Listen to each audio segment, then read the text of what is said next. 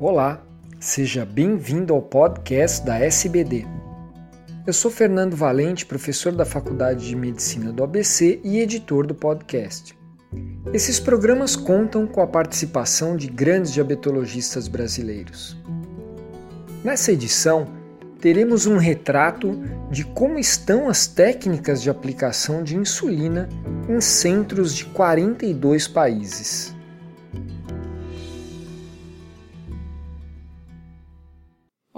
Meu nome é Rebeca Ortiz Labanca, eu sou enfermeira, doutoranda da USP Ribeirão e membro do Departamento de Enfermagem da SBD. Hoje eu vou comentar o artigo publicado em 2016 na revista Mayo Clinic Proceedings, um dos periódicos internacionais de maior impacto na área da saúde e que foi elaborado pelos experts do FITER. Eles apresentam os resultados do ITQ, um questionário usado desde 95 com objetivos relacionados ao perfil epidemiológico dos usuários de insulina, sobre a técnica de injeção, interações e associações com controle glicêmico e aspectos psicossociais. Participaram desse questionário 13.289 pessoas com diabetes, de 423 centros em 42 países, o que o caracteriza como o maior inquérito internacional realizado com esse propósito. Nesse artigo, os experts do FITER apresentam as complicações relacionadas à injeção de insulina e o papel do profissional de saúde.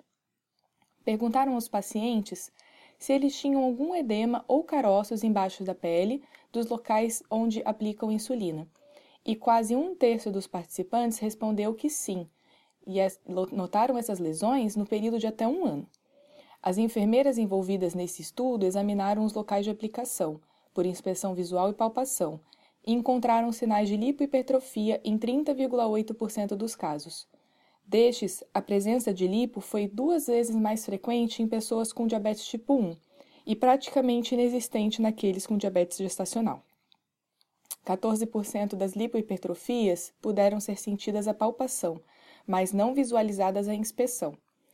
A extensão desses sinais de lipo variaram em média 35 milímetros nos braços e 50 milímetros nos glúteos. E quando as enfermeiras detectavam esses sinais, perguntavam ao paciente se ele continuava a aplicar nesses locais. 44% afirmou que sim. Quando questionado sobre o motivo de continuar a aplicar nesses locais com lesão, 35% alegou fazer por hábito. Houve uma forte associação entre a presença de lipohipertrofia e a dose total de insulina diária. Porém, nesse estudo, não foi possível identificar se essa associação é menor de acordo com o tipo de insulina que o paciente usa, ou seja, se é possível que algum tipo de insulina possa proteger o paciente da lipohipertrofia. A presença de lipo foi associada a maior taxa de hemoglobina glicada, maior ocorrência de hipoglicemias assintomáticas e maior número de episódios de cetoacidose. Houve também associação com rodízio incorreto dos locais de aplicação, uso de áreas menores para aplicação de insulina, uso prolongado da insulina e o reuso das agulhas em canetas. Sobre o reuso, o estudo ressalta que quanto maior o número de vezes que essa agulha é reutilizada, maior é o número de casos de lipo encontrados e maior a extensão da lesão. As análises estatísticas revelaram que os fatores mais importantes associados à ocorrência de lipohipertrofia foram o rodízio incorreto e o número de anos em insulinoterapia. Os autores consideraram o rodízio correto sempre que a pessoa aplicava a insulina um centímetro distante do local da última injeção.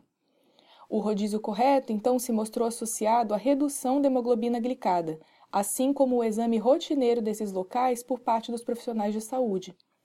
A propensão dos pacientes em realizar o rodízio de forma correta foi maior naqueles que receberam orientações sobre a técnica de aplicação nos últimos seis meses. 60% dos respondentes relatou raros hematomas e ocorrência de sangramento ao aplicar insulina. Eles também disseram sentir dor em mais da metade das vezes que precisam aplicar, sendo mais comum em crianças, adolescentes e mulheres com diabetes tipo 1. A dor foi associada a diversos fatores sem causa direta conhecida, como injetar insulina por cima da roupa, injetar insulina em temperatura gelada ou assim que retira da geladeira, reuso de agulhas, entre outros.